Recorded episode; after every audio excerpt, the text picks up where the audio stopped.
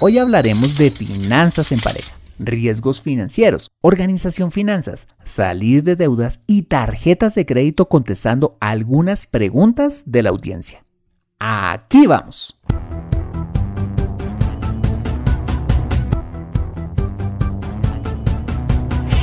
Bienvenido a Consejo Financiero, el podcast de finanzas personales donde aprenderás a manejar inteligentemente tu dinero, salir de deudas, tomar buenas decisiones financieras y alcanzar una prosperidad sólida y duradera. Consejo Financiero son finanzas personales prácticas para gente como tú que desean transformar su futuro financiero. Bienvenido a bordo.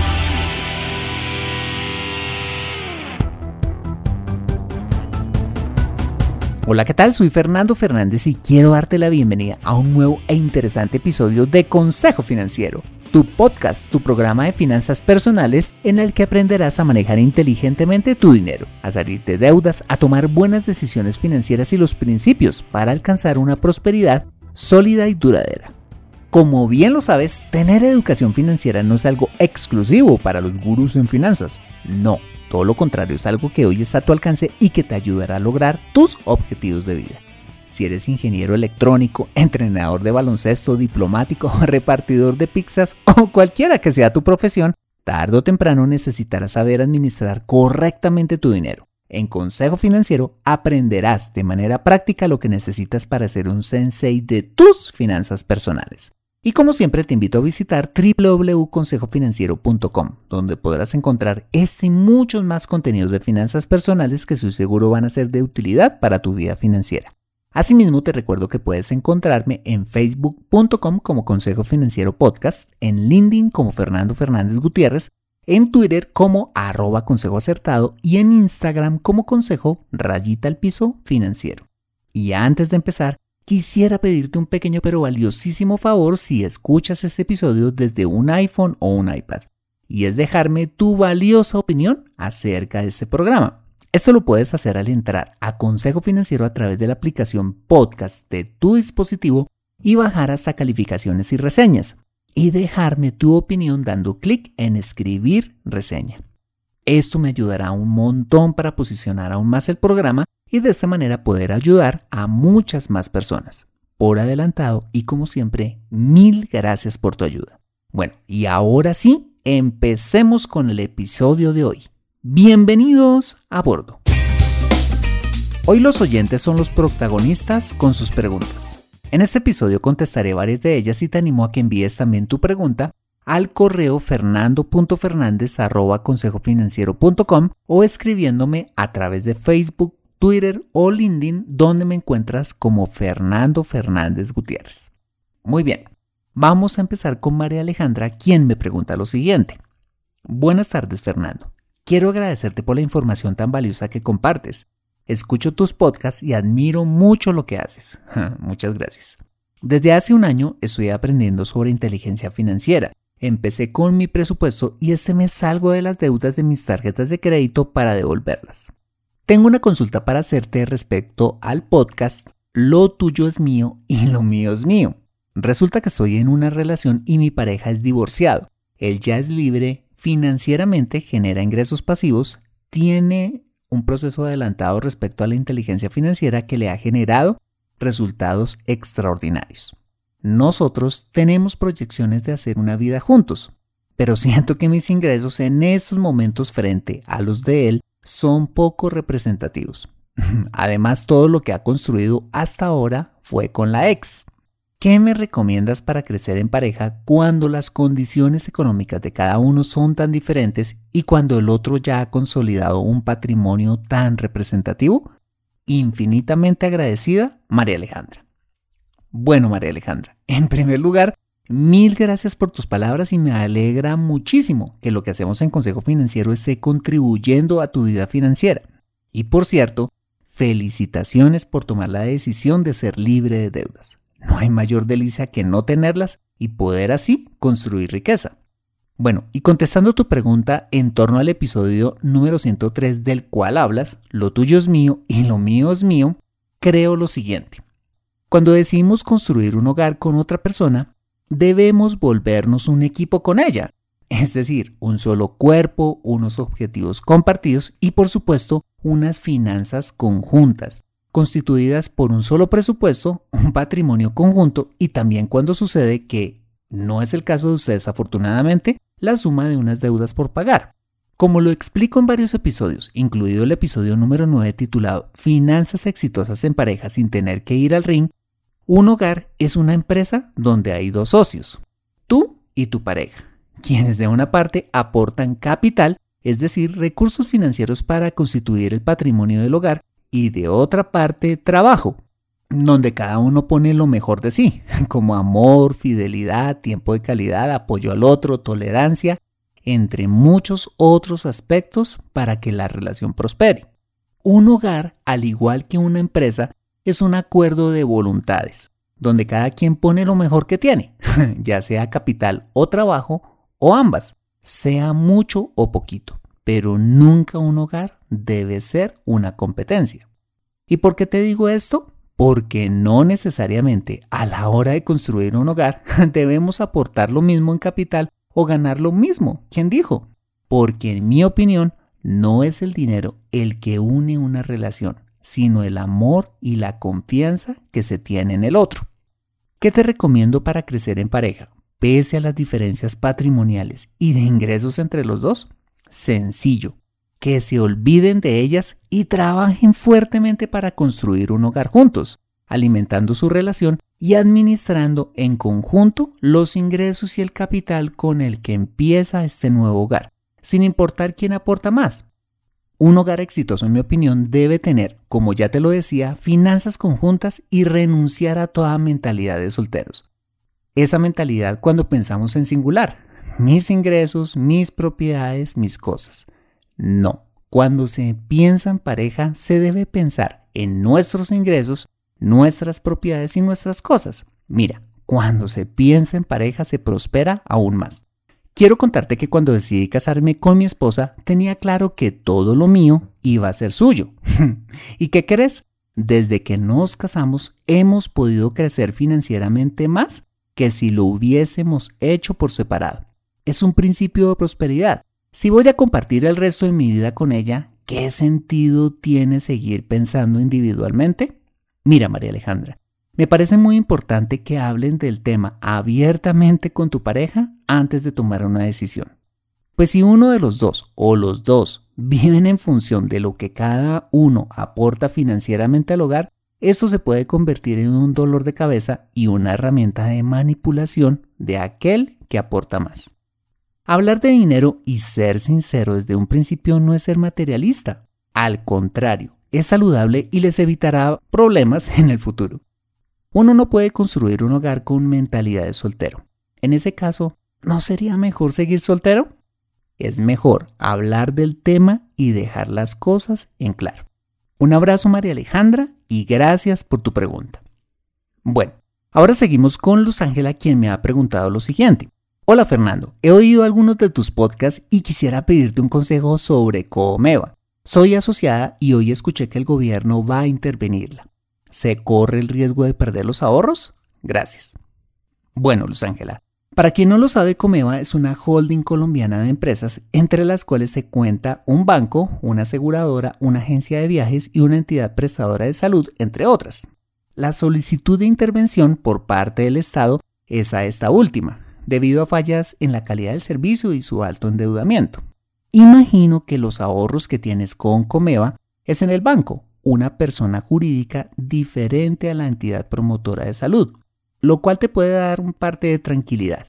No significa necesariamente que porque una de las empresas del grupo tenga problemas, los vaya a tener las demás. No obstante, en caso de que el banco tuviera algún tipo de dificultad financiera, Banco Meva está inscrito en el Fondo de Garantías Financieras más conocido como Fogafin, un seguro de depósito que protege tus ahorros hasta por 50 millones de pesos en caso de que el banco sea liquidado. Mi recomendación, independientemente de que sea Comeva o cualquier otra entidad a la que le hayamos confiado nuestros ahorros e inversiones, es estar siempre pendiente de lo que pase con estas, eligiendo solo aquellas que están vigiladas por los organismos de control de cada país, como sucede con Comeva, lo cual es prenda de garantía. Luz Ángela, gracias por tu pregunta y espero que te sirva. Acompáñame después de este mensaje y veamos dos interesantes preguntas adicionales que estoy seguro te van a servir para mejorar tus finanzas personales. Regresamos en breve. Me siento atascada en mi vida financiera y no sé por dónde empezar. Quiero ahorrar para la universidad de mis hijos, pero no sé dónde hacerlo. Me gustaría invertir en fondos de inversión, pero no sé dónde ni cómo. Deseo tener un seguro de vida, pero no entiendo del tema. Quisiera planear mi jubilación, pero no tengo quien me asesore. Si vives en Colombia y este es tu caso, no te preocupes, ve a www.consejofinanciero.com slash asesoría guion al medio financiera y solicita la asesoría que requieres en forma personalizada. Consejo Financiero, mejor educación financiera, mejores decisiones.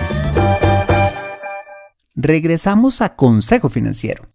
Recuerda enviarme tu pregunta a fernando.fernandez.consejofinanciero.com, a Facebook Twitter o LinkedIn donde me encuentras como Fernando Fernández Gutiérrez.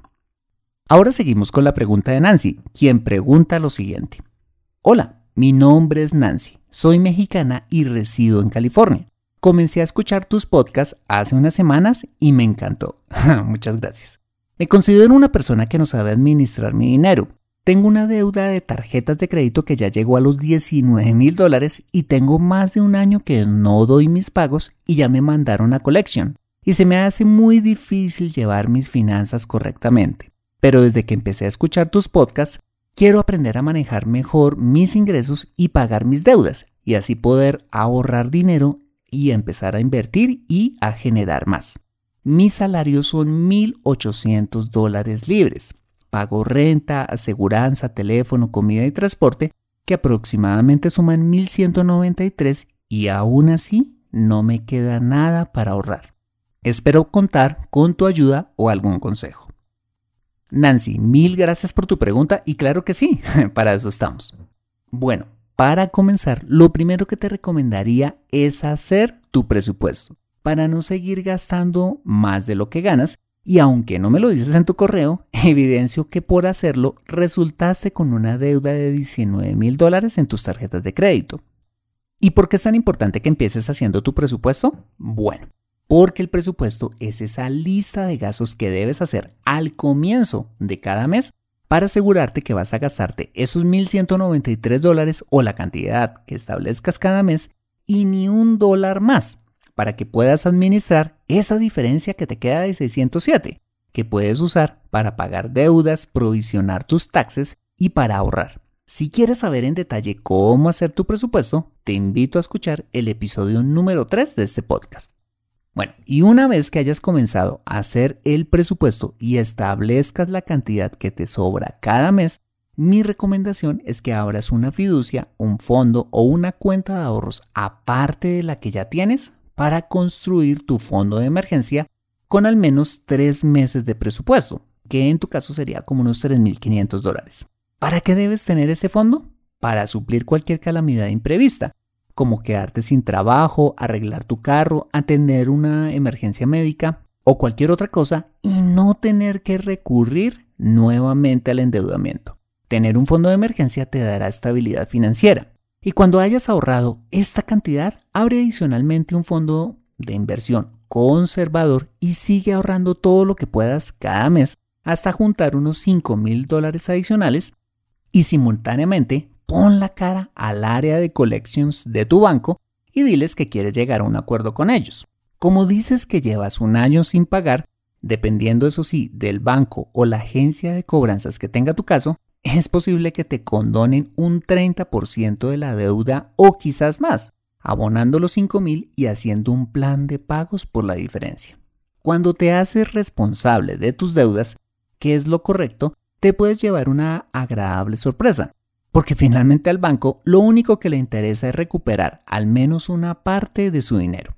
Y cuando ya hayas pagado tus deudas, sigue ahorrando tanto como te sea posible y ponte de meta empezar a invertir en, por ejemplo, bienes raíces para la renta, tomando una hipoteca, ojo, a tasa fija y a un plazo no mayor a 15 años. muchos compatriotas suyos y latinos han construido riqueza en ese país no dejando envolverse por la cultura de consumo que se vive allí. Si ellos pudieron, ¿por qué no habrías de poder tú también?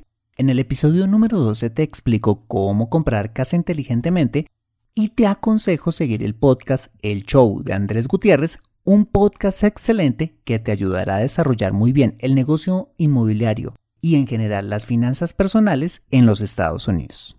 Y una cosa más, Luz Ángela. Si quizás has dejado tu familia y amigos para prosperar en ese país, por favor, no desaproveches la gran oportunidad que tienes. Si has hecho un sacrificio dejando a los que más amas, haz que valga la pena. Un abrazo y espero que todo te salga muy bien. Bien, y para terminar vamos con la pregunta de Javier Andrés, quien me dice, Fernando, buenas tardes. Soy un seguidor de sus podcasts y tengo muchas cosas por agradecerle. Le cuento que ya estoy haciendo mi primer ahorro, el del fondo de emergencia, y eso tiene que ver con haber salido de deudas en primer lugar. Qué bueno. Aparte de eso, me gustaría poner a consideración suya un tema financiero que en mi opinión puede ser un buen tema para su podcast, a menos que ya lo haya tratado y si es así me disculpo, y es el tema de las compras a una cuota con tarjeta de crédito y los programas de puntos de los bancos. Yo tengo una tarjeta Black de Citibank y a punta de comprar a una cuota, este año he podido ganar unos 400 mil pesos en abonos a mi tarjeta de crédito. Esto sumado a que si hago 7 transacciones al mes, no me cobran cuota de manejo. Bueno, Javier, gracias por tu pregunta y me alegro mucho que hayas podido salir de deudas. Ahora estás en el camino de la construcción de riqueza. Ok, atendiendo tu sugerencia de tocar el tema de pagar a una cuota con tarjeta de crédito y de los programas de puntos que ofrecen los bancos por hacer consumos con dinero plástico, en lo personal prefiero pagar con tarjeta de débito que con tarjeta de crédito. ¿Por qué? Porque está comprobado que cuando tenemos una línea de crédito cualquiera que sea, inconscientemente tendemos a consumir de más, a diferencia que cuando contamos solo con lo que tenemos en nuestra cuenta de ahorros. Es cierto que los bancos dan programas de puntos, millas y otros incentivos cuando las usamos, y que no nos cobran intereses cuando pagamos a una cuota. Pero ¿sabes qué? Muchas personas que comenzaron así terminaron con deudas grandes en sus tarjetas de crédito, porque un día se les presentó una oportunidad increíble de consumo o tuvieron que atender una calamidad que no podían pagar una cuota, y terminaron no solo con una deuda, sino además intereses y cuotas de manejo por pagar. El que juega con serpientes algún día termina siendo picado. Y los bancos lo saben. Imagínate que ellos usan modelos estadísticos donde saben con precisión de cada 10 clientes cuántos van a diferir sus compras y por tanto van a pagarles intereses y de los que no lo hacen en un principio, cuándo lo harán. Tarde o temprano terminaremos pagando intereses, así tengamos el firme propósito de no hacerlo. Créeme, los bancos no trabajan gratis. El único instrumento de deuda que recomiendo son los créditos o hipotecas para comprar vivienda, pues estamos invirtiendo en un activo que se valoriza. Pienso que para todo lo demás debemos pagar con tarjeta débito. Un abrazo Javier, felicitaciones nuevamente por haber salido de deudas y espero haber atendido tu sugerencia. Conviértete en un experto en tus finanzas personales en Consejo Financiero. Bueno, muy bien, este ha sido el episodio número 115 de Consejo Financiero. Si te ha gustado este episodio, házmelo saber suscribiéndote al podcast y sobre todo escribiendo tu valioso comentario en torno a este programa. Asimismo, te invito a compartir este episodio a través de tus redes sociales, con tus contactos, familia o amigos a quienes consideres les sea útil este episodio para su vida financiera. Bueno, muy bien, soy Fernando Fernández, tu asesor financiero y anfitrión de este programa el sello de José Luis Calderón en la edición de este podcast. Muchas gracias por compartir tu tiempo conmigo caminando por el parque, esperando el metro, planeando la cena de Navidad, sudando en la elíptica o donde quiera que estés y recuerda. Consejo Financiero son finanzas personales prácticas para gente como tú que desean transformar su futuro financiero. Buena semana y nos vemos en el siguiente episodio. See you later.